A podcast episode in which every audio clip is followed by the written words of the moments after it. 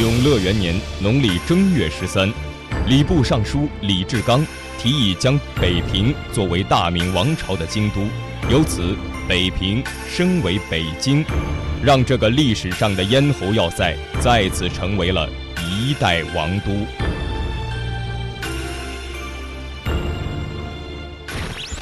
公元二零一三年十二月三十日，小编 M 与小编小 Z 创建哇啦哇啦广播电台，带您在四九城里走街串巷、钻胡同，东瞅西瞧、上蹿下跳。这里就是大型人文类节目，寻找老北京的身影。这里是末代明皇的香妃府，是清代王公贵族的安家之地。也是民国军阀首领段祺瑞掌管一国之事的总理府，府宅大门前是民国时期震惊世人的三一八惨案案发地。本期小编将带您走进段祺瑞执政府，探寻那段跌宕起伏的陈年旧事。哎，拉着我干嘛呀？人家要留在怡亲王府里，是噻。有没有完了？能不能走了？那你说咱们去哪儿来着？懒得理你。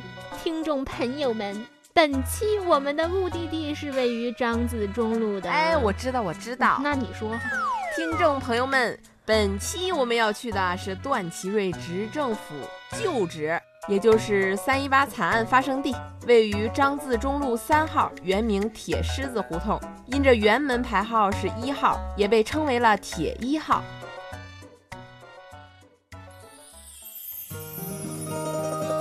时光的传送带，带你寻找老北京的前世今生。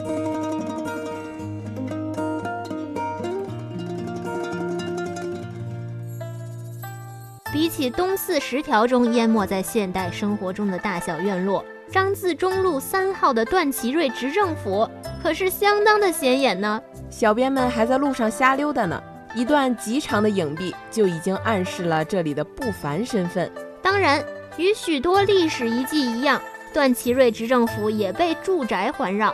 请注意，小编的用词是环绕，而不是淹没。因为从气派的中式大门向院内望去，就是执政府的主楼。苍劲如松柏，岁月于它不再是杀猪刀，而是画家的妙笔，为它平添一份沉默的威严。加之四周还有几栋古朴的小楼，这里俨然是另一片天地。让习惯了古建遗存周围嘈杂环境的小编们甚是惊喜来着呢。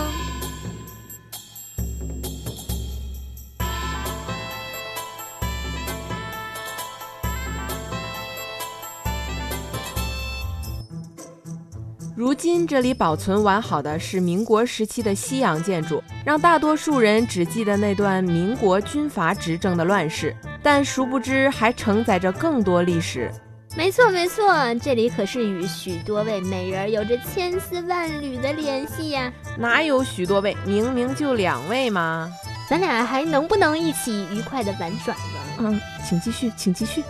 据说明朝末年，崇祯皇帝的宠妾田贵妃的父亲，曾居住在此，名天春园。这位田贵妃可不是一位寻常的女子。让我来。田妃娘娘，参见皇上。你们退下。是。皇上，您又为国事烦忧啊！皇上，您日夜为国事操劳，不如让臣妾替皇上松弛一下。一会儿提振捶脚，一会儿表演歌舞。朕这么多的妃嫔里，最会讨朕欢心的，就是你了。怎么，皇上不是为国事操劳吗？还有时间见其他妃嫔啊？朕很久都没到别的妃嫔那儿。相传这位田贵妃虽酷暑热食或行烈日中，几无千汗，枕席间皆有香气。这跟那谁谁谁的花蕊夫人来着？后蜀末主孟昶啊！对对对，有的一拼呢。这位花蕊夫人可是被苏轼形容为冰肌玉骨，自清凉无汗，可是艳冠群芳了。这种冰肌玉骨、清无憾的美人儿，小编只有羡慕、嫉妒、恨的份儿啊！但是您可千万不要误会，别人是个花瓶儿，美女学霸有没有啊？这位田贵妃琴棋书画、诗词歌赋，没有一样不会。锦上添花的是，她还颇具有设计的天赋。据说她居住的承乾宫，就是参照扬州园林亲自设计改造的。如今故宫东六宫的承乾宫。虽然已经不是明朝的原貌，但每到春季梨花满园的时候，那份雅致同样让人流连。这样的美貌与才华嫁入帝王家，不是万千宠爱集一身，也算得上是宠冠后宫了。这母家的房子能差得了吗？可是我怎么老觉得这天春园这名儿有那么学学为香艳呢？不过你还真别说，你猜对了。这里还真跟一位风尘女子有点关系，是谁？是谁？这就是大名鼎鼎的陈圆圆呐。除了高贵的出身，天春园还因另一段旷世情缘而闻名。据说陈圆圆当年应邀来到田家表演歌舞，而吴三桂就是在这里对她一见倾心，不惜千金买回家纳为爱妾，这才有了后来的冲冠一怒为红颜啊。清军进京后。天春园变成了和亲王府和贝勒斐苏府。和亲王是雍正皇帝的第五子，生性骄奢，他的府邸几经易主，至清末共立八主。贝勒斐苏府曾为清顺治帝第五子后人爱新觉罗斐苏获封贝勒后所居住的府邸。清代这里有三座府邸，东部为和亲王府，中部为贝勒斐苏府，西部是和敬公主府。清末，除和敬公主府外的建筑全部被拆除，重新建造了三组砖木结构的楼群。中间的主楼为欧洲古典式灰砖楼，东西北各有一座风格相同的建筑。明清两朝几百年的时间，这里的建筑风格由传统的中式豪宅变为了西式砖楼，而掌管中国命运几百年的封建皇权也走向了终结。清末明初改朝换代，乱世中军阀割据不断。如果说明清几百年间这里的主人还能被娓娓道来，那么接下来的几十年间，这里政权交叠的频繁，真是让人眼花缭乱。一九一二年，袁世凯任中华民国临时大总统时，总统府国务院设在这里，后来改为了北洋政府海军部所在地。一九一九年后，靳云鹏任国务院总理兼陆军总长，改为了总理府。一九二三年六月，黎元洪被曹锟、吴佩孚逼迫下台，曹吴为总统位置明争暗斗。一九二四年十月，冯玉祥发动军事政变，囚禁了曹锟，将清废帝溥仪赶出了皇宫。十一月下旬，冯玉祥联合了奉系军阀张作霖，成立了由段祺瑞执政的临时政府，同时电邀孙中山先生北上，将这里改为了执政府。至此，清三座王府中的两座变成了如今我们大多数人熟知的段祺瑞执政府旧址，唯有和敬公主府还独立保留至今。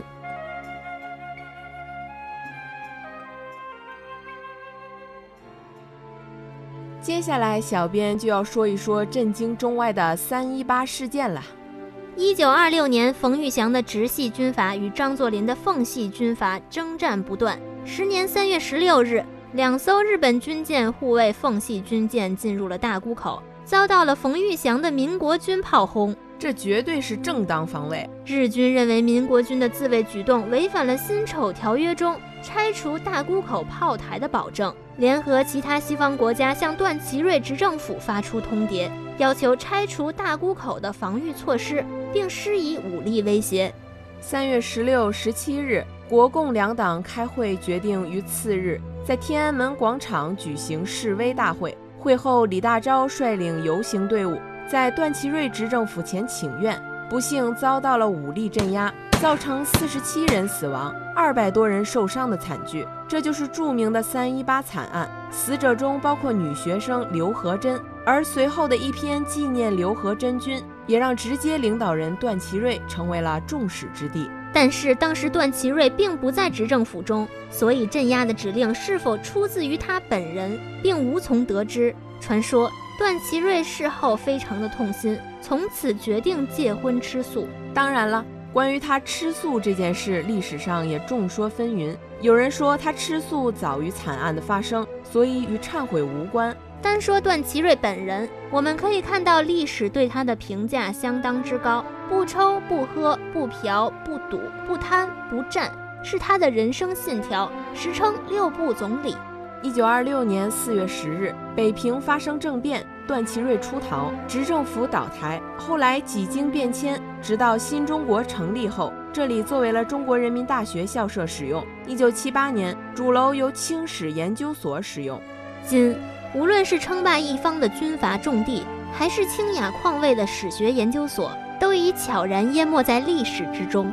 段祺瑞执政府如大多数文保单位一样。身处于居民区之中，然而不同的是，在这个大院中，主角百年不变，一直是，也终将是这座气质庄严的欧式砖楼。本期寻找老北京的身影到此结束。如果您对我们的节目感兴趣，欢迎您关注新浪微博“寻找老北京的身影 time”，与微信订阅号“老北京全拼加一二三零”寻找我们。我们下期见。